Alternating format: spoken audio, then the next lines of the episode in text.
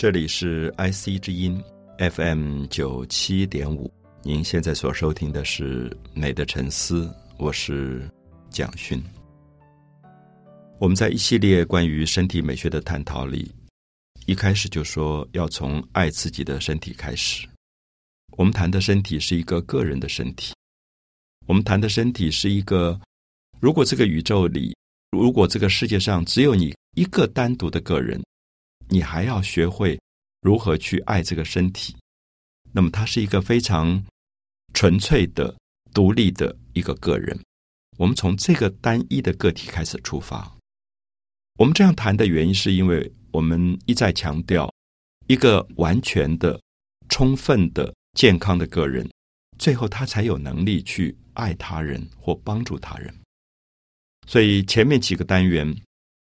我们希望大家从呼吸里找到自己，我们从自己的身体的重心里找到自己。我们都在谈一个东西，就是自己。很遗憾的，大家常常会觉得“自己”这个字谈得太多，是不是太自私了？因为我们在社会里常常大家会觉得自私是不好的，因为这个人不关心他人，只关心自己。可是我有一个不同的看法，是我觉得。我们如果不是一个充分的、完全的个人，我们没有真正了解自己，没有真正充分的爱自己，这个自己处在一个委屈的状态，他对别人的爱其实很难是健康的。好，这是我们一再的强调，希望每一位朋友能够有一部分的时间，一定要挪出来，对自己的身体做很多的照顾。那因此，这个身体达到身心灵的全部的完美之后，下面我们才是今天的主要课题，就是我们怎么样跨出去，去爱其他人的身体。我这样讲的原因是说，我不相信一个人身体在一个不健康的状况，他有能力担待他人的身体。我记得有一次我爬山，在爬山的当中，因为自己那个时候很年轻，然后也比较急躁。所以下山的时候，我就跑得很快。那也有朋友跟我提醒说：“啊，小心小心！下坡的时候，因为有时候你这样一直冲冲冲，刹不住，其实很容易摔倒或摔伤。所以就冲冲冲，结果后来就踩到一个石子，踩到以后，我身体就往前滑了。可是滑了以后，后面这个朋友说：‘哎，小心！’当我听到这个声音的时候，觉得我要立刻站住，不要摔倒。可是我们知道，往前滑的力量很大。”所以你猛地一刹车以后，我的脚踝整个就扭伤了。扭伤以后，虽然我站住了，可是这个脚踝受到的压力太大，所以立刻就肿起来。好，越来越痛，越来越痛，痛到就寸步难行，其实是脱臼了。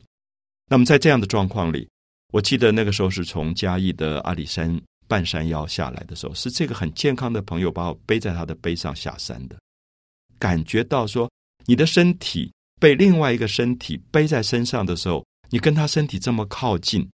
然后你可以感觉到他承担着你身体的重量，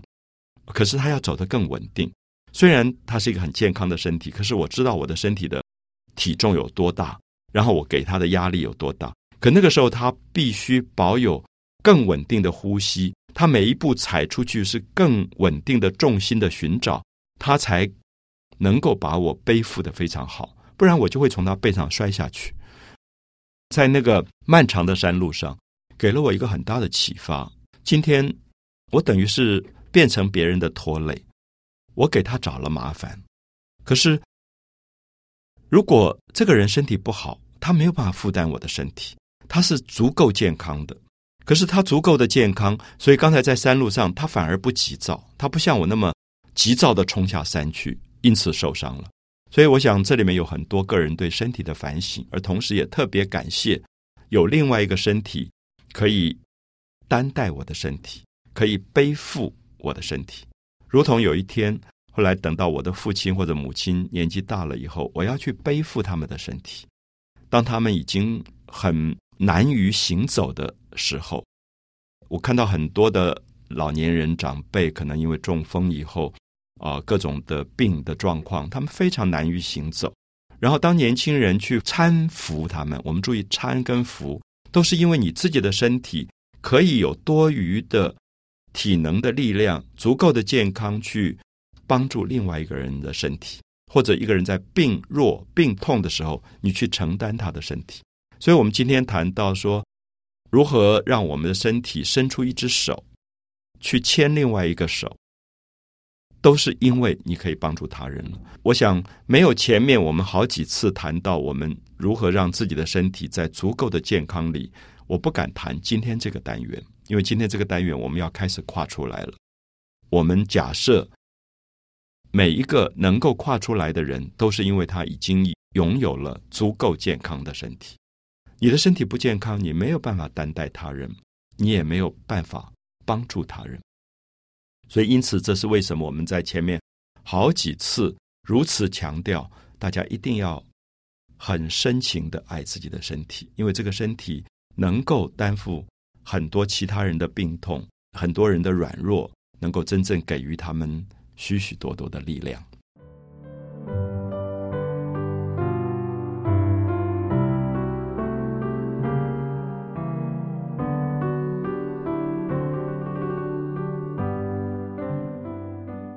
我自己非常喜欢在台湾闽南语当中，大家称自己的丈夫或妻子叫做牵手。我觉得牵手是一个美丽的字，牵手也是一个非常具体的形象，就是手牵着另外一个手。我想在很多文化的礼教当中，我们的手其实对他人的身体变成了禁忌，我们并不敢随便用我们的手去触碰他人的身体。我想大家知道，在法律上它是一种禁忌，在道德上它也是一种禁忌。因此，我们的手。能够去触碰一个人的身体，我们的手能够握住另外一个人的手，毫无羞愧，而且表达着一个温暖的、支持的爱的感觉。那么，这个人的手跟你手连在一起，当然有特殊的关系。所以，因此我们在讲到牵手的时候，我觉得这个名称其实是非常动人的，因为在茫茫的人海里，你选到了一个手是可以跟你握在一起的，而且可能一生。你会握着这个手，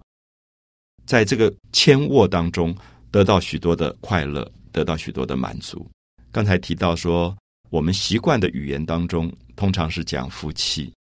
可是我也希望牵手可以扩大，就是其实我们对年老的母亲、年老的父亲，我们可以去牵他们的手。我们对于幼小的孩子，不太走得稳的时候，你会不放心他在马路上。呃，这么多汽车的情况里面有危险，你会牵着他的手；或者你一个生病的朋友，呃，他很难行走的时候，你会牵着他的手。我希望很多的朋友能够在我们今天谈的牵手这个单元当中，去回忆自己在一生当中牵过哪些人的手，而是在什么样的情况去牵这些人的手。我相信它是一个非常动人的功课。这个功课里包括了我们的公民道德，这个课程里面包括了我们所有的爱的传达。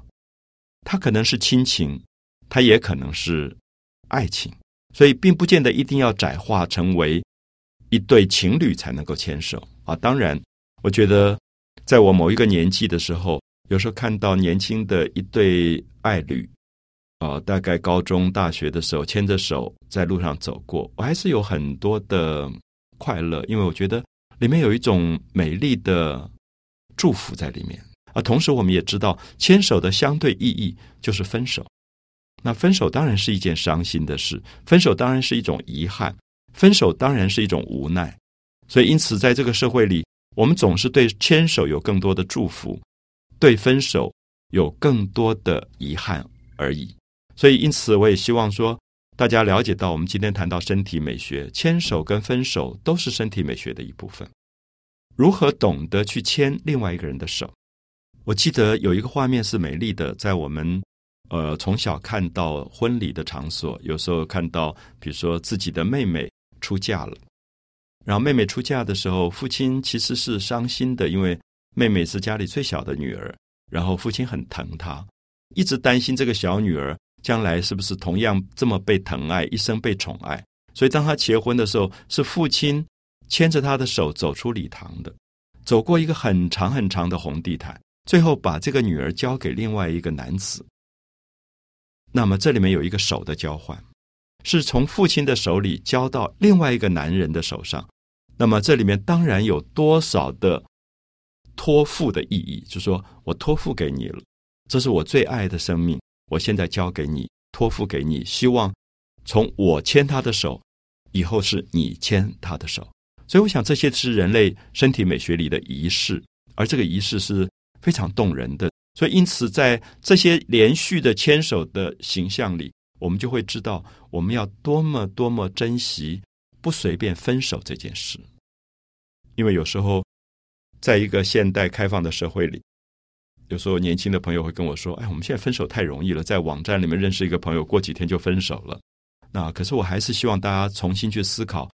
分手并不只是一个名词，分手是两个手不再能够牵在一起了。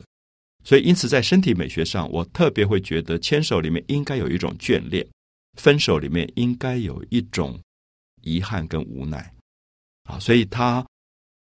有点像我们常常提到中国古代，在朋友跟朋友相见的时候，是用圆形团圆这个字来形容；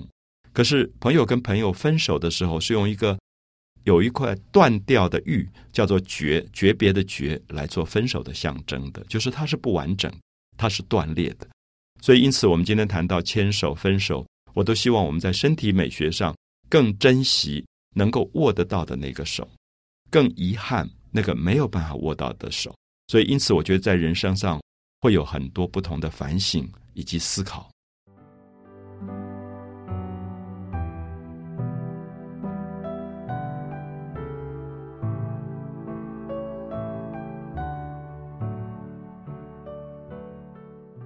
我们从身体美学里谈过了重心，我们认为一个能够找到重心的身体，才是一个稳定的身体。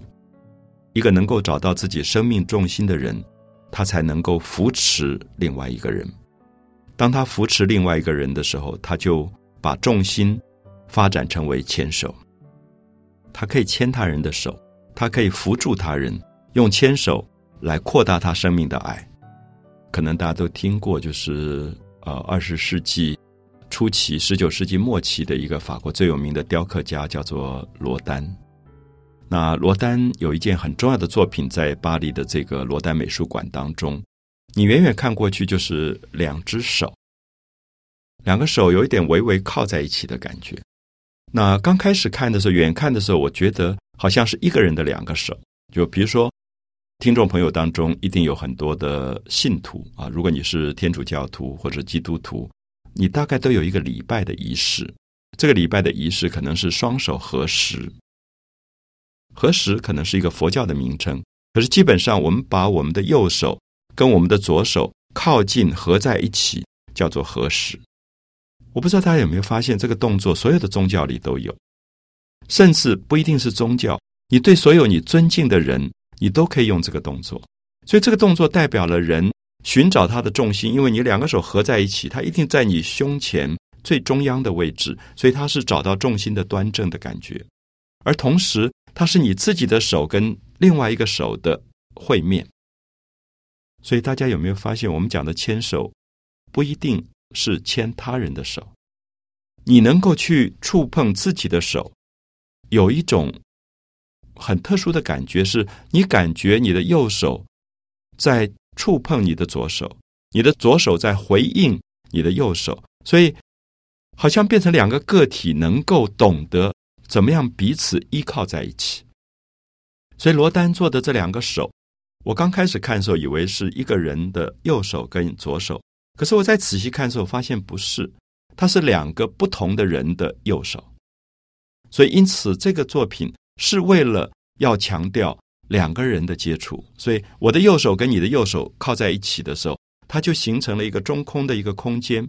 然后我看这个作品的时候，我就觉得很感动，因为很明显的罗丹要告诉我们说，你的手可以跟另外一个人的手接触、触碰，而且掌心对掌心的时候，这里面一定有一种爱意在里面。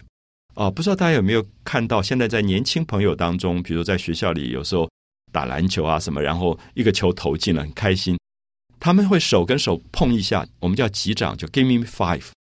啊，在西方、东方都有这个动作。我发现很多年轻人喜欢用这个动作，哎，好棒啊！他们的两个手掌就啪这样打一下，这个动作其实很美。这个动作就是我的开心，我希望你感觉到，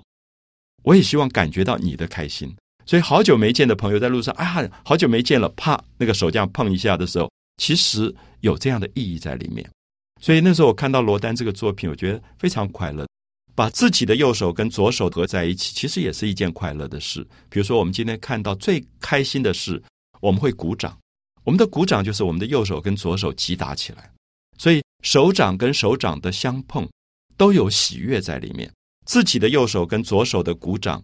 是看到了很美的事的一种鼓励、鼓掌啊。所以我们说啊，给一个爱的鼓励吧，啪啪啪啪，大家就鼓起掌来的时候。它是鼓励，可是当我们的手掌跟另外一个人手掌碰在一起的时候，它是一个喜悦的传达。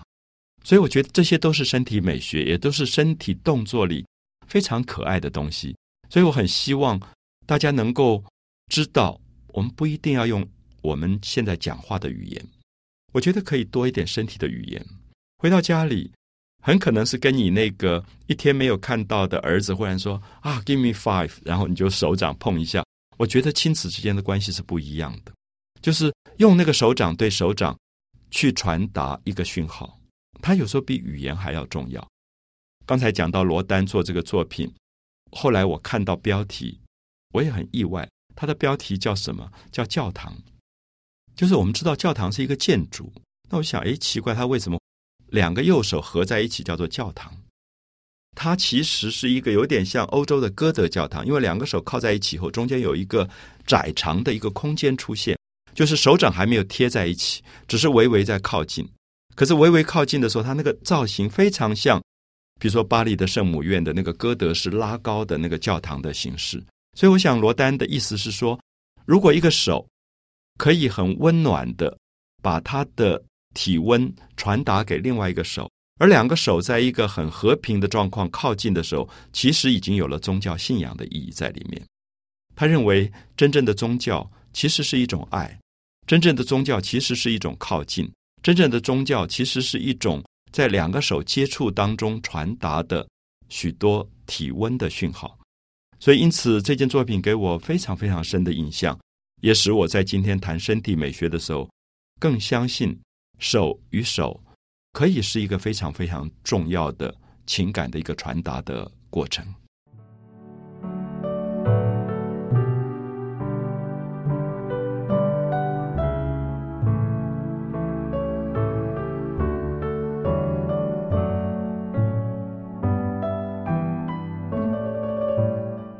我们在今天身体美学里谈了一个牵手的概念。也从我自己的记忆里寻找了各种不同的手与手的接触。那我们也特别提到，在我们很熟悉的语言当中，在闽南语里，我们称最爱的，一生会依靠在一起，克服生活里所有困难的那个人，叫做牵手。可是我今天也希望这个牵手的意义会扩大。我们共同要做的功课是说，我们在一生当中会有多少牵过的手？父亲的手、母亲的手、妻子的手、丈夫的手、子女的手、朋友的手。平常有一个同事，可能在职场里只是同事而已，所以没有亲近到会牵手这样的状况。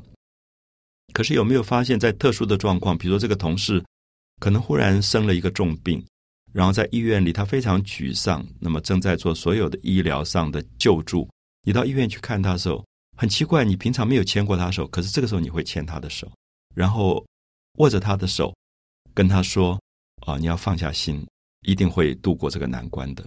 那因此，我的意思说，有些人你会一生里面好几次牵他的手，牵手变成了一个很习惯的动作，比如说跟父亲、母亲、丈夫、妻子、儿女、兄弟姐妹。可是有的人并没有那么亲，可是在特殊的状况，你会伸出你的援手。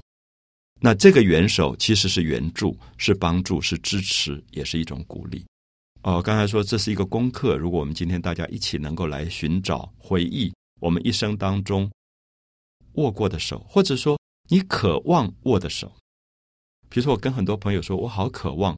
握我父亲的手，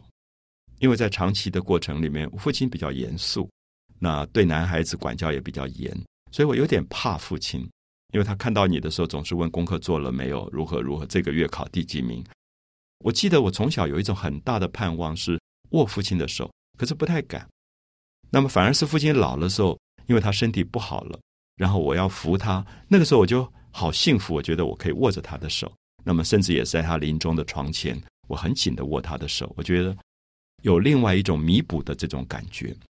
我也跟很多朋友谈过，我小时候跟父亲的手的一个很深的记忆，是父亲呃要求我们每一个孩子都要练书法。写毛笔字，每一天大概要写三篇的大楷，一篇的小楷。那我记得小的时候，因为有一点顽皮，所以其实很难静静的坐在那边好好的写毛笔字。所以每一次写毛笔字的时候，就故意选那个最容易写的，像一啊、大啊、呃、人啊、上啊，因为笔画很少，所以我就很快的把这字写完，我就跑去玩了。所以父亲回来的时候，他总是很严格的拿一个红笔在圈。所以哪一笔好，哪一笔不好，最后发现说没有一笔好，都在乱写的时候，他就很生气。他就说：“好，我教你怎么写字。”那个时候我还没有读小学，啊，矮小的身体坐在桌子前面，然后父亲就端了一个比较高的凳子坐在我的后面，他整个身体就把我从后面环抱住。他的右手很大，握着我很小的右手，我的右手里面握了一支毛笔。我现在记忆很深，是我小小的手是被他整个很大的手包住的。然后他就说：“你写字一定要横平竖直，写水平要很平，那写直的线条、竖的线条要很直。”他说：“这就是做人的端正，就是你能够稳定的平衡，你也能够很端正，站得很稳。”所以他就在拉那个线条的时候，我就感觉我那个小小的手被一个很大的手掌。包在当中，然后在一个有力的手的力量当中在移动画出来的线条，这是我跟父亲的手的一个非常特殊的记忆。那我相信这个也叫做我们今天所说身体美学里的牵手的一部分。所以牵手可能有的时候大家会把它窄化了。那我说今天一个父亲疼爱一个女儿，疼爱了很久，那最后。牵着这个女儿的手走进结婚的礼堂，把这个手交给另外一个男子的时候，这是一个牵手的交换的仪式。可是不要忘记，牵手的意义里面还有很多其他的关心在里面。我觉得有一种身体美学里面最亲密的、最亲近的一种亲情。好，所以当我们今天谈牵手的时候，一直希望这个意义会扩大，能够扩大到最后，它可能是一个身体跟另外一个人。在身体的接触的过程里，如何能够保有很多的记忆？因为我相信，啊，一个身体没有过被别人牵过手的记忆，没有去牵过他人手的记忆，这个身体很荒凉。荒凉的意思说，这个身体没有太多爱的记忆，所以我会觉得这个身体的动作，体温的靠近。本身是重要的，所以因此我也常常会鼓励很多的朋友，就说，呃，在我们这样的年龄，他们都有很多孩子，甚至有孙子了。我常常会跟他们讲说，你用身体去握他的手，触碰他，其实比所有的教训都重要。那千万不要变成说，长辈跟晚辈之间只有教训的意义，而缺乏了包容的意义。所以因此，从牵手。我们也会慢慢谈到，比如说下一次可能会谈拥抱，它可能是比牵手更进一步的身体的靠近。那我们怎么去拥抱另外一个身体？用拥抱去感觉你对爱的传达。比如说“拥抱”的“抱”这个字，大家把它拆开来看，是手的包容。我们一直讲包容，包容。可是你如果不懂得拥抱另外一个人的身体，我想，那个包容还是口头上的包容，而不是一个真正身体上的包容。所以，因此，我想我们在一系列的身体美学里，希望能够把这样的意义呼唤起来。美的沉思，我是蒋勋。